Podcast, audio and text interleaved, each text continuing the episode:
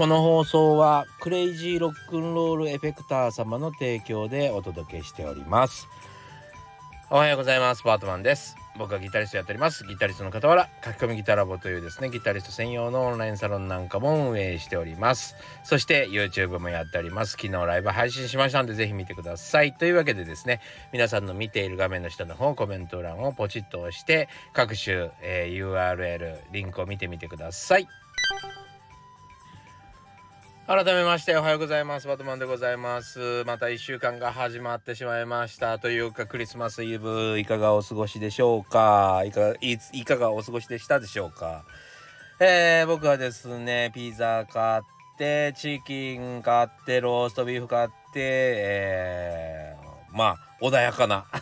クリスマスを、えー、過ごしました。はい。なんかケンタッキーは今年初めて買ったんだけどケンタッキーってなんかあのメニューが変わるんだねクリスマスになると。なんかあのー、なんだ？えっとローストチキンみたいなのがついた、えー、セットみたいになって普通のチキンも売ってるんだけどなんかあのメニューが変わっちゃって非常にあの買いにくかったんですよ。いきなりクレームかって話だけどね。なんかクリスマスにケンタッキーっていうかまあチキンといえばみたいな感じでケンタッキーを思い出すからわざわざローストチキンみたいに売らなくてもいいんじゃないかなって思いませんか？俺だけかな。わざわざあのそっち系のチキンじゃなくてもね本当はだからだって七面鳥なんだからさえー、なんかそうじゃなくてもいいんじゃないかなってちょっと思いましたね。うるさいってね。いやでもあのチキンをね、えー、食べました。美味しかったです。はい。というわけでそんなクリスマスでございました。何歳からでも早弾きはできる。早弾きを諦めた大人ギターリストに夢を達成させた革命的な方法を詰め込んだ一冊がヤマハから発売。プロギタリストであり3.5万人 YouTuber 末松和人の1日10分40歳からの早弾き双方革命。購入は Amazon 全国の書店にて。さあというわけでですね、えー、今日の話を今日これ話そうと思いながら、えー、携帯を持っていたんですけども、えー、ケンタッキーの話をしているうちに 忘れてしまいました。何の話をしたかったんだっけな まあまあまあまあそんな日があってもいいでしょうというわけでですね全然ちょっと違う話をしようかなと思ってます。えー、まずですねうんあなたの全然興味のないことから、えー、やってみた方がいいっていう話なんですけど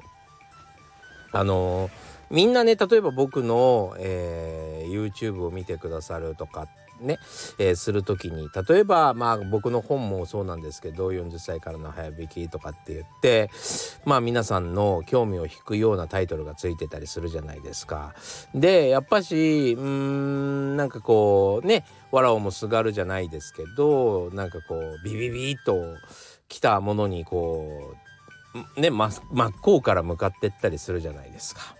ね。で僕もあよくあるんですよ。例えばスレッズ見てたり X 見てたりするとですねあこのテーマはってまあ気にもしてなかったのにその一言だけで吸い寄せられるっていうかな。ね。そんな風にしてなんかついついこう読みふけてしまうみたいな時があるんですけどもだから気持ちはすごくわかるんですけどでも実はそこには大体の場合答えがないですよね。そうそこにはですねほぼ共感しかないかなっていつも思います。そうで僕の実際 YouTube なんかもですね多分皆さんの、えー、心にズキッと刺さったあそれどうやるべきだったのか教えてほしかったみたいな、えー、そういう言葉とかそういうタイトルがついてるやつはまあ伸びるんですけどもまあタイトルが悪かったりとかタイトルがちょっと専門的になるとですね、えー、伸びなかったりします。なので例えばあの本当に、まあ、ギターが好きな人っていうのはですね、まあ、僕みたいにギター音楽とかに、えー、こうすごく趣旨が深い人たちはですね逆にね全然違うものやった方がいいよね。全然違うものやった方がいい。そう全然違うことから学ぶものがめちゃくちゃ多い。例えばえー、っと僕らギターじゃないですか。ギターってことはま曲を生み出したり、まあ、ギターソロ弾いたりとか、えー、何か作品を生み出すですよね。じゃなくて作品を生み出さないようなものから学ぶといい。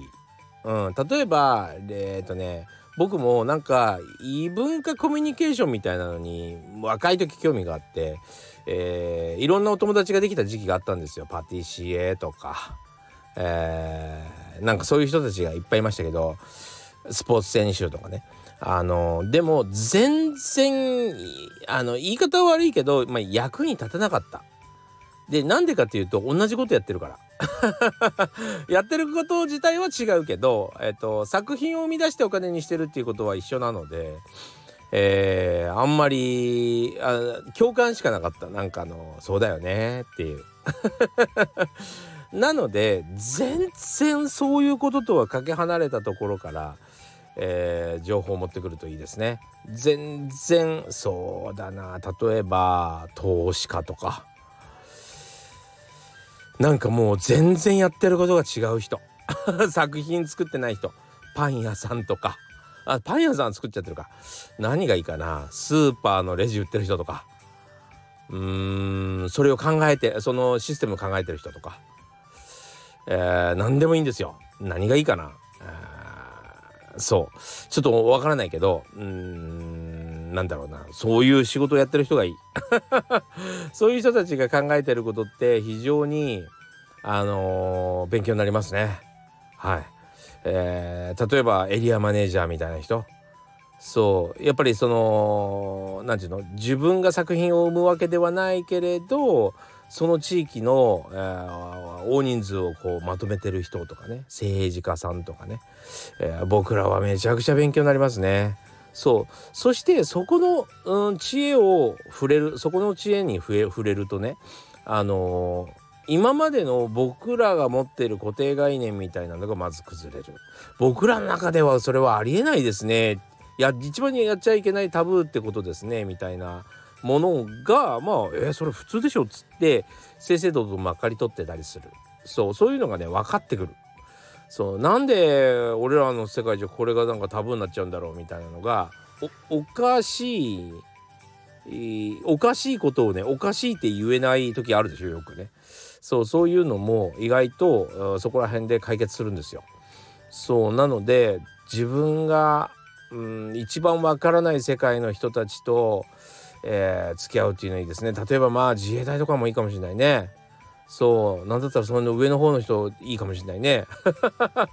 そう。全然関わらない人の情報関わらない人の、えー、やり方方法論をですね聞くとね聞いてそれを、うん、自分の方法論と掛け合わせたり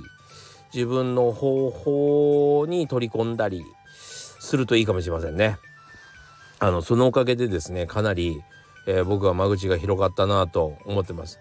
そうやっぱり、うん、まあもちろん同業者というか作品を生む人でもでいいんですけど大体ね、えっと、同じように作品をこう生み出して売ろうとしている人の悩みは大体一緒なんですよ大体。そうでやっぱりその中でもあの例えば絵描きさんで言うとまあピカソの方法とかのねピカソさんとかってなってくるとあの人その絵がすごいとかデッサンがすごいとかっていうんじゃなくてあの人は自分の売り込み方が天才的なんですよ。もちろん努力もすごいし、えー、そういうところはもちろんもう当たり前のことは置いといて、えー、自分のプロデュース自己プロデュース能力がめちゃくちゃ高いんですよね。そういう人じゃないとあんまり意味がないかな。でもいきなりピカソの話になってピカソが実はそうだったかそういう能力があったなんていうのってなんか知らないじゃん誰も そうだからなんか誰が当てになるのか誰が、そういうことに要は異文化に詳しいのかが分かんないんで、えー、そこから探し出すのは逆に難しくってもう鼻から全然違うことやってる人に学ぶのにですねそれと自分のやってることを掛け合わせるのがとってもあの一番効率的だと思います。そうそこにもですねやっぱり興味持つっていうのがえー、本当に僕はおすすめなんですよ。で、えー、僕のおすすめの会話法っていうのがあって前もちょっと話したかもしれないけどえっとついついえー、人間っていうのは人に好かれようと思うからその共感し合おうと思うわけですよね。あわかるみたいな。例えばえ映画ってどうなのが好きって言って全然ち知らない全然違う自分の好みとは全然違う映画を言われたらあーちょっとそれわかんないっすねってほとんどなるじゃん10人が10人そうなるじゃん。じゃなくてえー、なんでそんな映画が好きなのっていう方に話を持っていくんですよ。そう何それ？なんで俺今日それに興味がないんだろう？えぜひそれの何がいいか聞かせてよっていう。自分と違うことをいかに楽しめるかっていう風にするんですよ。そう。全然違うことを喜ぶってことですね。そしたらだって人生2倍楽しいじゃない？その人と出会ったことに対してさ。で3人いたら3倍楽しいじゃない？全然違う世界が見えてさ。自分が興味持てないところのきょあの自分が興味持てないであろうこれからも持てないであろう世界をさその人が楽しそうに話してからくれるんだからだって自分の好きなところなんだからさ、えー、非常に幸せでしょ？話聞いてて。そうそれをね自分が知らないから退屈っていう方に持っていかないで全然知らない世界を見れて幸せっていう方に例えばなんかアメリカを旅行しているタレントさんとか見てても楽しいでしょ？全然アフリカのこととか知らなくてもさあーアフリカってこんなもの食べるんだとかって思ったりするじゃない。それと一緒一緒。一緒で、えー、興味持つとですねめちゃくちゃ楽しいわけですよ。そうだから僕はもう誰にでもあの興味があります。その結果ですね。その結果、えー、音楽じゃない世界の人と出会った時の方が実りが大きいっていう話ですね。そう。ああそんなこと考えんだとか。ああいや音楽家ではそれを絶対タブーだけど普通だよねこんなのってねっていうのとかね。そう。あのよくあるんですよ。まあ面白いんでねそういうふうに興味持ってみるとかなり、えー、世界が広がるし、えー、自分がやってることのうん間抜けな部分